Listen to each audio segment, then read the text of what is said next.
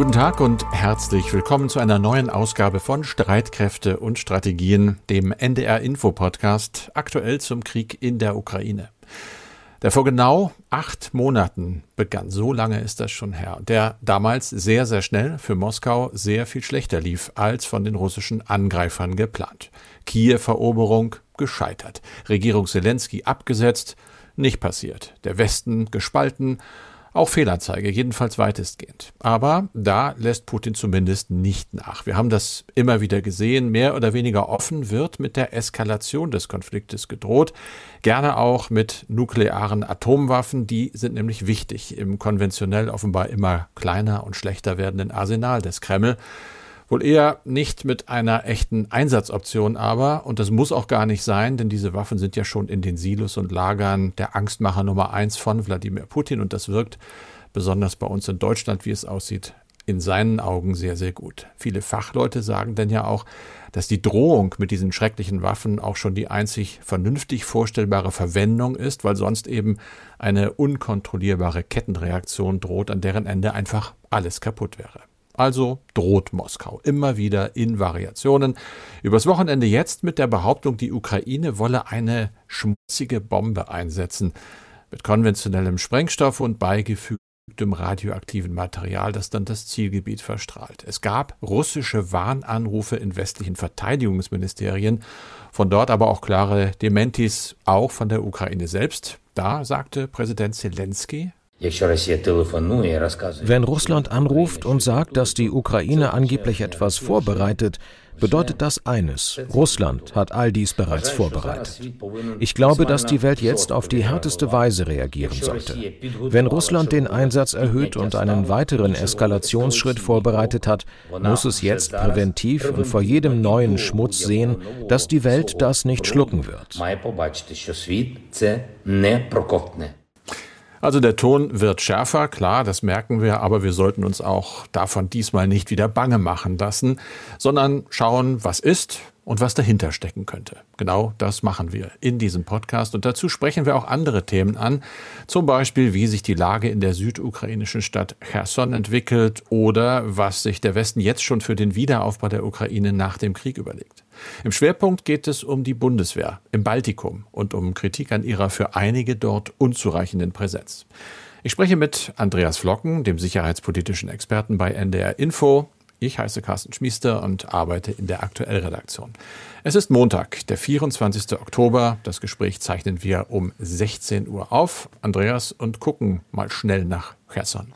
Ja, die militärische Lage hat sich im Süden, also in der Region Cherson, nicht wesentlich verändert. Der eingeleitete Rückzug der russischen Truppen über den Dnjepr dauert an. Die Stadt Cherson und auch Teile der Region werden weiterhin evakuiert.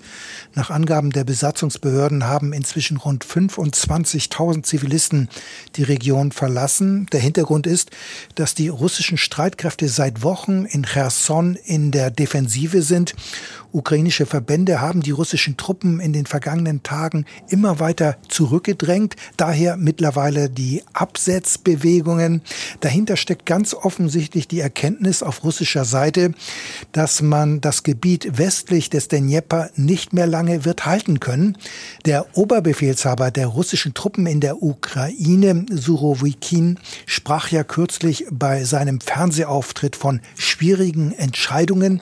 Das heißt, die russischen russische Seite ist offenbar dabei, östlich des Dnjepr eine neue Verteidigungslinie aufzubauen und der breite Fluss wird dabei als ein natürliches Hindernis für einen weiteren Vormarsch der Ukrainer angesehen. Auf der westlichen Seite sind aber noch schätzungsweise mehr als 20.000 russische Soldaten und es ist denkbar schwierig, diese komplett mit ihrem Gerät auf die andere Seite des Dnjepr zu verlegen, zumal gleichzeitig der Rückzug ja auch durch eigene Kräfte gedeckt werden muss. Außerdem sind die wenigen Brücken durch die ukrainischen Raketenwerfer, die Raketenartillerie, beispielsweise die HIMARS Mehrfachraketenwerfer, so beschädigt worden, dass sie für größere Fahrzeuge unpassierbar sind. Also die russischen Streitkräfte sind in einer sehr schwierigen Situation, denn die Pontonfähren und auch die bei der Stadt Cherson errichtete Behelfsbrücke haben nicht die Kapazität für so eine große Rückzugsoperation Operation, zumal die ukrainischen Streitkräfte diese Querungen immer wieder durch weitreichende Artillerie unter Feuer nehmen. Zugleich sind die russischen Truppen aber offenbar bereit, die Stadt Cherson zu verteidigen, denn die russischen Besatzungsbehörden haben den Aufbau einer Miliz angekündigt. Also wir werden sehen, wie es dort weitergeht. Carsten, du hast es ja anfangs bereits angesprochen. Der russische Verteidigungsminister Shoigu hat NATO-Verteidigungsminister angerufen und davor gewarnt, dass die Ukraine eine schmutzige Bombe einsetzen wolle. Zunächst einmal, was ist eine schmutzige Bombe genau und was ist dran an diesem hm. russischen Vorwurf? Erstmal muss man ja sagen, schmutzige Bombe ist so ein Begriff. Man müsste im Umkehrschluss sagen, gibt es denn saubere Bomben? Die gibt es natürlich nicht. Bomben machen immer Menschen tot und Sachen kaputt und sind insofern nicht gut. Schmutzige Bombe bezeichnet dennoch eine Bombe, die eben keine Atombombe ist mit der verheerenden Sprengkraft, sondern das ist eine Bombe mit konventionellem Sprengstoff, der aber radioaktives Material beigemischt ist sozusagen. Das würde sich im Fall einer Explosion verteilen in der ganzen Umwelt. Das könnte dazu führen, dass ein ganzes Gebiet, je nach Stärke der Konzentration dieser Stoffe, für kürzere oder längere Zeit unbewohnbar bleibt. Äh, selbst bei schwachen Verstrahlungen, sagen Experten, führt das immer dazu, dass die Krebsgefahr zum Beispiel für Menschen, die in diesen Regionen leben, über Jahre steigen würde. Allerdings, wenn man ein bisschen mehr darüber liest, kommt man unter anderem zu einer Einschätzung des Bundesamtes für Strahlenschutz, das mal festgestellt hat, dass die Wirkung solcher Bomben oft überschätzt werde. Da könnte zum Beispiel Cäsium 137, ein strahlendes Material drin sein. Das gilt als weniger bedrohlich für die Bevölkerung. Plutonium wäre schon schlimmer, auch denkbar. Da müssten dann wirklich ganze Gegenden entgiftet, also dekontaminiert werden. Woher das Material kommen könnte, frei zugänglich nicht unbedingt, aber eben auch nicht militärisch hochgesichert, zum Beispiel in Forschungseinrichtungen oder auch in der Medizin, in der Strahlenmedizin. Da wird viel mit radioaktiven Materialien hantiert und da kann natürlich auch immer mal was wegkommen. Sowas passiert auch. Es gibt eine Zahl, die ich gefunden habe, die ist nicht ganz aktuell, aber aussagekräftig, finde ich. Die Internationale Atomenergiebehörde IAEA e hat mal den Zeitraum von 1993 bis Ende 2014 untersucht und ist da auf mehr als 2700 Fälle gestoßen weltweit, bei denen solch radioaktives Material gestohlen worden ist. Das heißt, es könnte theoretisch sein, dass die Ukraine, wo es ja solche Einrichtungen, Forschungseinrichtungen sicherlich gibt, in der Lage sei, Material zu sammeln. Aber man muss sich natürlich fragen, cui bono, Shoigu hat ja gesagt, es sei geplant, diese Bombe auf ukrainischem Gebiet zu zünden, um sie dann sozusagen den Russen die Verantwortung zu geben. Will man eigene Bevölkerung verstrahlen? Will man ein ganzes Gebiet unbewohnbar machen? So richtig plausibel erscheint mir das nicht. Ja, nun ist es aber ziemlich ungewöhnlich, dass Shoigu gleich mehrere NATO-Verteidigungsminister anruft. Was steckt denn hinter diesen Anrufen? Das wird gerade sehr, sehr heiß diskutiert. Äh, möglicherweise ist das auch ein Zeichen dafür, dass mit neuer Wucht eigentlich versucht werden soll, den Westen zu verunsichern und zu sagen, äh, da ist was im Gange, möglicherweise wissend, dass der Westen dann den Schluss ziehen könnte, dass eventuell die Russen ja selber sowas als False Flag Operation, also als eine getarnte Operation, die man dann dem Gegner unterschiebt, äh, irgendwo in der Mache haben. Im Moment liest man sehr, sehr viel. Ja, die Anrufe machen Abrüstungsexperten Sorgen. Äh, man hält es generell für bedenklich, wenn ein Minister seine Kollegen anruft und sie dabei anlügt. Davon gehen viele aus, dass Shoigu einfach nicht die Wahrheit sagt. Äh, man gibt auch äh, Stellungnahmen ab in die Richtung, dass Russland halt militärisch einfach im Moment nicht wirklich weiterkommt und sich deshalb äh, immer verzweifelter solchen psychologischen Kampfformen widmet, die einfach den Zweck hätten, und das ist so ein bisschen die generelle Linie, den Westen zu verunsichern, einmal mehr, ich habe es eingangs ja gesagt, und unter anderem auch dazu zu sorgen, dass der Rückhalt in den westlichen offenen Gesellschaften für die auch Militärhilfe für Kiew immer weniger wird. Das scheint aber nicht zu funktionieren. Verteidigungsministerin Lambrecht äh, hat sich an diesem Montag äh, dazu geäußert, sie sei zwar tief besorgt über die Äußerungen wegen dieser schmutzigen Bombe, aber ganz klar, das habe gar keine Auswirkungen auf die deutsche Unterstützung. Deutschland und damit der Westen stehe weiter fest hinter der Ukraine. Andreas, wir wollen jetzt wieder einen Themenwechsel vollziehen und reden über das Bundeswehrengagement in Litauen. Das haben wir lange nicht mehr gemacht, aber wir haben es natürlich nicht aus dem Auge verloren. Im Baltikum, da gibt es ja drei sogenannte NATO Battle Groups. Das sind multinationale Gefechtsverbände. Und in Litauen wird dieser Verband von der Bundeswehr geführt. Ja, auch schon länger. Der Gesamtumfang etwa 1600 Soldaten, 1000 davon aus Deutschland.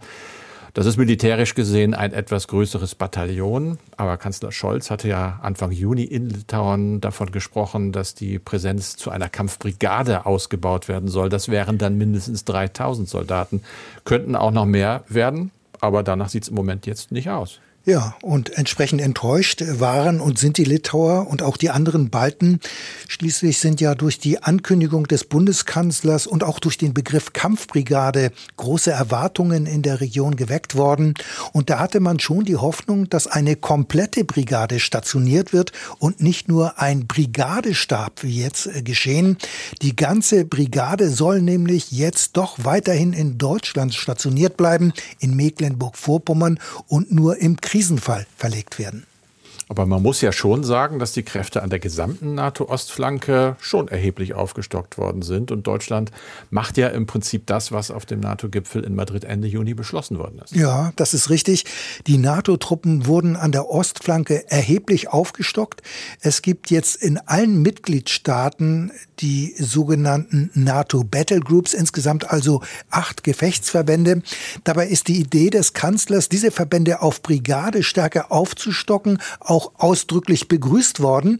Allerdings wurde sie nicht eins zu eins so umgesetzt. Und der zentrale Grund ist, dass viele Länder bisher nicht in der Lage sind, jeweils eine volle Brigade an der NATO-Ostflanke zu stationieren.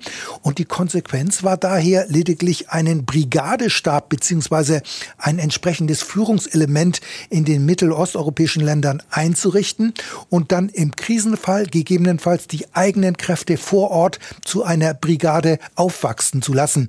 Das heißt, es ist inzwischen auch auf deutscher Seite nicht geplant, eine volle Brigade in Litauen dauerhaft zu stationieren, also 3000 und mehr Soldaten.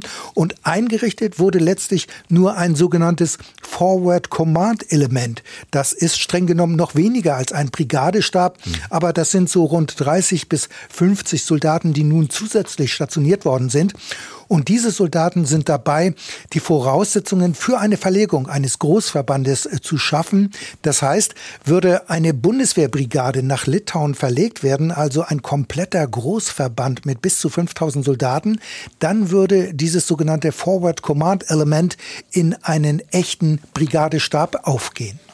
Aber wäre es nicht wirklich sinnvoller, eigentlich eine Brigade direkt zu stationieren und nicht nur erstmal einen kleineren Brigadestab? Denn so ist ja die Ankündigung des Kanzlers von vielen in Litauen verstanden worden.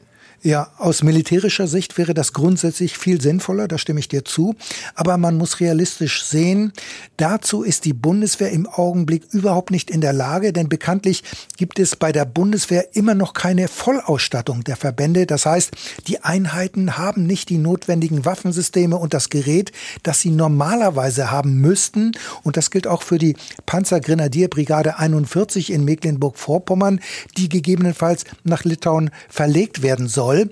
Zugleich muss man aber auch sehen, selbst wenn die Bundeswehr und die Brigade 41 voll ausgestattet wären, dann wäre eine vorne Stationierung zurzeit noch gar nicht möglich, weil in Litauen noch gar nicht die notwendige Infrastruktur vorhanden ist, einen Großverband mit mehr als 3000 Soldaten dauerhaft aufzunehmen. Also die Litauer sind erst dabei, die Voraussetzungen hierfür zu schaffen. Also sie richten Unterkünfte ein, sowie Munitionsdepots und andere andere Einrichtungen, die natürlich dann aufgebaut werden müssen. Okay.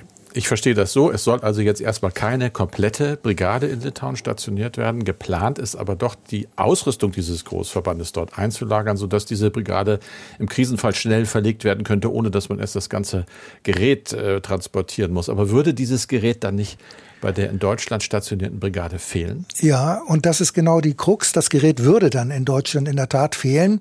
Dabei gibt es ja, wie eben gesagt, bis heute keine Vollausstattung der Bundeswehr. Und von dem wenigen Gerät soll dann auch noch Material in Litauen eingelagert werden. Also das ist problematisch und würde nach jetzigem Stand auf Kosten der Ausbildung in Deutschland gehen und damit wenig hilfreich sein.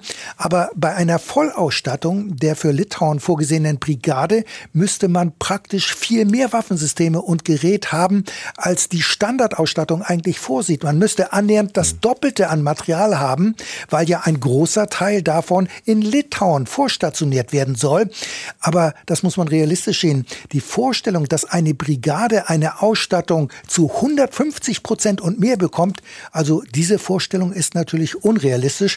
Aber allein dieses Problem wäre schon ein weiteres Argument zu sagen oder zu überlegen, ob man die Brigade letztlich nicht doch lieber komplett in Litauen stationiert. Aber danach sieht es eben nicht aus. Das entnehme ich deinen Worten. Die Verlegung der Brigade ist nur für den Krisenfall geplant. Dafür vorgesehen ist ja, du hast es kurz gesagt, die Panzergrenadierbrigade 41 in Mecklenburg-Vorpommern stationiert. Ja, es ist vorgesehen, dass die in zehn Tagen als Großverband nach Litauen verlegen kann. Ist das wirklich realistisch? Geht das? Also die Verteidigungsministerin geht davon aus, bei ihrem jüngsten Besuch in Litauen hat sie gesagt, dass die komplette Brigade innerhalb von zehn Tagen vor Ort ist. Aber das ist mehr als sportlich. Wenn man mit Kennern darüber spricht, auch aus der Bundeswehr, dann sagen die, das ist unrealistisch, jedenfalls zur Zeit. Was denkbar wäre, ist vielleicht innerhalb von zehn Tagen verlegebereit bzw. abmarschbereit zu sein. Also im NATO-Jargon spricht man dann von Notice to Move. Das heißt, innerhalb von zehn Tagen stehen die Soldaten in ihren Heimatstandorten bereit, um verlegt zu werden. Aber dann sind sie ja noch lange nicht in Litauen. Das würde dann noch dauern. Die Soldaten konnte man vergleichsweise schnell nach Litauen verlegen mit Flugzeugen. Das ginge zügig, wenn denn welche vorhanden sind oder wenn man welche zur Verfügung hat. Das Problem wäre dann aber wieder mal das Gerät, denn so eine Brigade, die hat mehr als 1000 Rad- und Kettenfahrzeuge und das Gerät nach Litauen zu bringen, das geht nicht innerhalb von wenigen Tagen. Das würde Wochen dauern. Also das wäre ein weiteres Argument, die Brigade von vornherein komplett in Litauen vorzustationieren. Mal ein ganz anderer Aspekt, Andreas. Wir hatten ja in den ersten Wochen nach dem russischen Angriff auf die Ukraine mehrfach über die NATO-Russland-Grundakte gesprochen. Dieses Dokument verbietet der NATO die dauerhafte Stationierung, wie es heißt, von substanziellen Truppen in Osteuropa. Gemeint damit sind Verbände in Brigadestärke. Wir sind also bisher immer davon ausgegangen, dass diese Vereinbarung mit dem russischen Angriff ihre Relevanz verloren hat. Aber offenbar wird das nicht von allen so gesehen, oder? Ja, ich habe über das Für und Wider einer Vorne-Stationierung mit einigen Kennern gesprochen und auch mit Dan Krause von der Helmut Schmidt Universität der Bundeswehr. Und ich war dann doch überrascht, dass er hier einen Zusammenhang auch mit der NATO-Russland-Grundakte sieht. Wir hatten ja in diesem Podcast vor einiger Zeit schon mal gesagt, dass dieses Dokument seit dem russischen Angriff keine Relevanz mehr hat. Die NATO hat diese Grundakte aber bis heute nicht offiziell aufgekündigt, wobei man sagen muss, es handelt sich hier auch nicht um einen völkerrechtlich verbindlichen Vertrag. Aber Bundeskanzler Scholz hatte vor dem NATO-Gipfel im Sommer deutlich gemacht, dass er an diesem Dokument festhalten wolle. Die osteuropäischen Staaten dagegen, insbesondere Polen, haben sich aber schon lange vor dem russischen Angriff für ein Ende der NATO-Russland-Grundakte eingesetzt, wegen der dort von dir genannten angeführten Einschränkungen. Außerdem verbietet das Dokument die Stationierung von US-Atomwaffen Waffen in Osteuropa. Und diesen Streit hat man in der NATO abgeräumt, indem man sich offenbar darauf geeinigt hat, die Grundakte künftig einfach nicht mehr zu erwähnen. Aber sie ist ja noch da und könnte vielleicht trotzdem ein Grund sein, im Augenblick keine komplette Brigade in Litauen zu stationieren? Also so wird es jedenfalls von Dan Krause gesehen. Aber für den Politikwissenschaftler der Bundeswehr-Universität in Hamburg ist das nicht der alleinige Grund, warum man zurzeit eine komplette Brigade in Litauen oder auch in den anderen baltischen Staaten nicht direkt stationieren will. Wir sind dazu personell und nicht nur Deutschland, sondern ganz viele Staaten in der NATO sind personell nicht in der Lage, diese Kampfbrigaden wirklich zu stellen. Von daher ist es für viele auch eine, eine angenehme Geschichte, jetzt politisch zu sagen, die NATO-Russland-Grundakte besteht noch. Wir machen erstmal nur die Brigadeelemente und die Munition.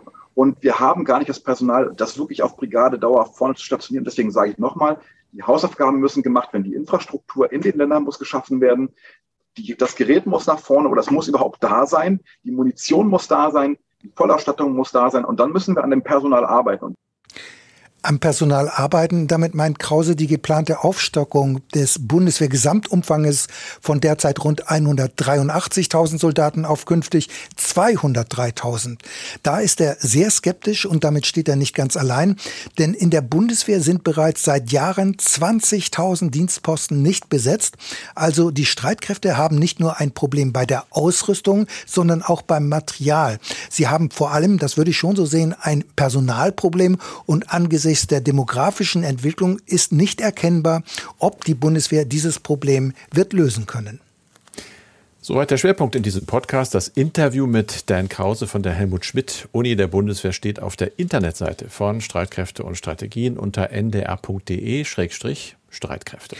Carsten, und jetzt blicken wir mal nach Berlin. Bundeskanzler Scholz hat es mehrfach gesagt, der Wiederaufbau der Ukraine nach dem Krieg ist eine jahrzehntelange Aufgabe der Weltgemeinschaft. Der Kanzler hat jetzt mit dem ukrainischen Regierungschef Schmihal das deutsch-ukrainische Wirtschaftsforum eröffnet. Für Dienstag hat Scholz als derzeitiger Präsident der G7-Runde führender demokratischer Wirtschaftsmächte mit EU-Kommissionspräsidentin Ursula von der Leyen zu einer internationalen Expertenkonferenz zum Thema Wiederaufbau eingeladen. Carsten, zeichnet sich schon ab, was bei dem Treffen herauskommen könnte? Ja, man gewinnt so den Eindruck, das werden keine großen Schecks sein, die übergeben werden. Also keine konkreten Summen, keine konkreten Projekte, sondern da werden Richtungen abgesteckt und da werden große Dimensionen beschlossen.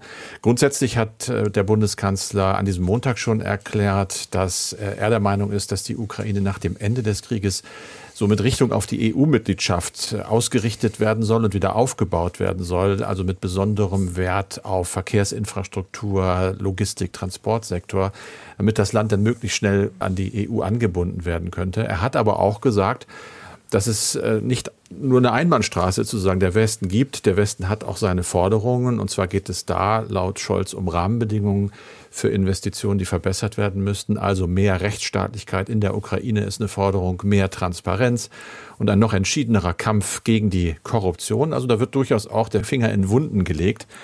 Der Ministerpräsident Schmihal, du hast es angesprochen, äh, war auch dabei. Der hat mal eine Summe genannt, die ist schon erheblich. Und zwar sagt er, Wiederaufbau, wir rechnen damit etwa 750 Milliarden US-Dollar. Das sind im Moment 764 Milliarden Euro nach derzeitigem Stand.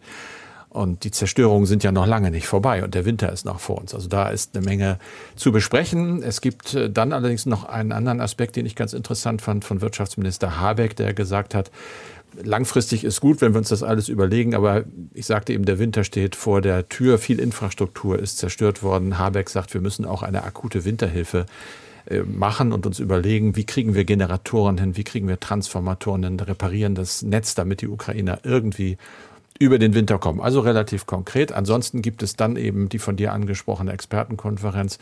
Und da wird das große Bild besprochen, glaube ich. Da wird immer wieder dieses Schlagwort Marshallplan erwähnt. Ein Marshallplan für die Ukraine, der soll dort ein paar genauere Umrisse bekommen. Das ist eben eine eine Geschichte, die sich an dem amerikanischen Marshallplan für das zerstörte Europa nach dem Zweiten Weltkrieg orientiert. Vielleicht nicht ganz diese Dimension haben wird, aber eben doch, wir haben die Summe eben gehört, unglaublich viel Geld, was dort aufgewendet werden muss, um die Kriegsschäden zu reparieren. Damit sind wir bei den E-Mails oder bei einer E-Mail. Ich lese sie vor, sie ist relativ kurz, prägnant von Gerd Krämer aus Limburg. Der hat uns geschrieben, die Krimbrücke ist ja beschädigt. Da sie aber erst nach 2014 gebaut wurde, sollten es ja auch noch andere Verbindungen auf die von Russland besetzte Halbinsel geben, füge ich hinzu. Oder? Ja, es gibt auch noch andere Verbindungen, aber die Krimbrücke ist schon ganz entscheidend für den Nachschub der russischen Streitkräfte im Süden der Ukraine und auch für die Versorgung der Bewohner der Krim. Und vor diesem Hintergrund war es ja auch ein Ziel der russischen Streitkräfte im Zuge dieses Krieges, noch eine Landbrücke zur Krim zu schaffen, um sich so etwas von der Abhängigkeit der Krimbrücke zu befreien. Und das ist ja auch dann mit der Einnahme von Mariupol gelungen. Das heißt, es gibt jetzt einen Landstrich, Gazastreifen entlang des Asowschen Meeres bis hin zur Krim, der von russischen Streitkräften kontrolliert wird. Und es stimmt, die Krimbrücke ist weiterhin beschädigt, auch wenn sie schon kurz nach der Explosion von den Behörden mit Einschränkungen wieder freigegeben worden ist.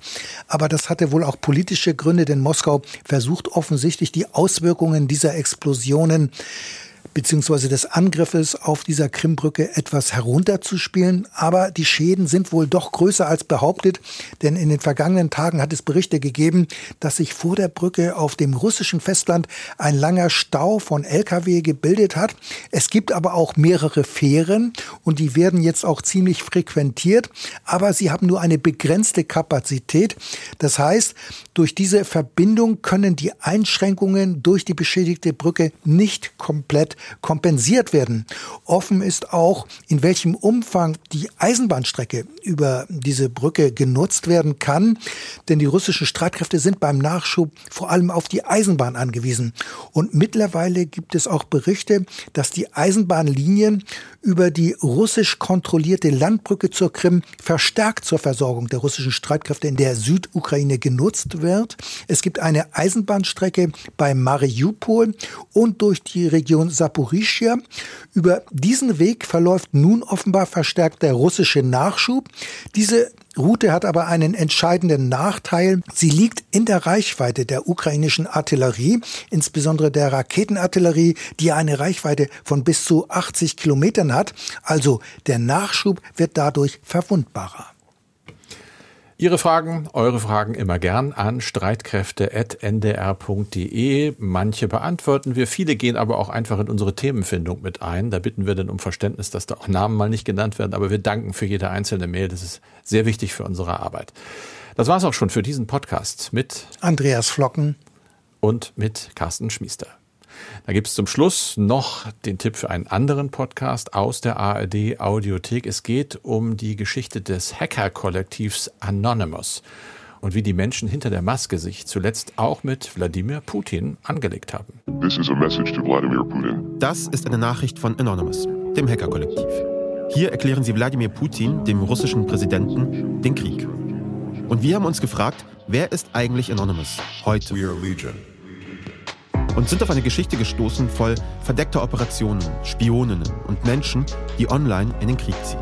But I don't care even if I die doing what I do. Legion, Hacking Anonymous. In der ARD Audiothek und überall, wo ihr Podcasts hört.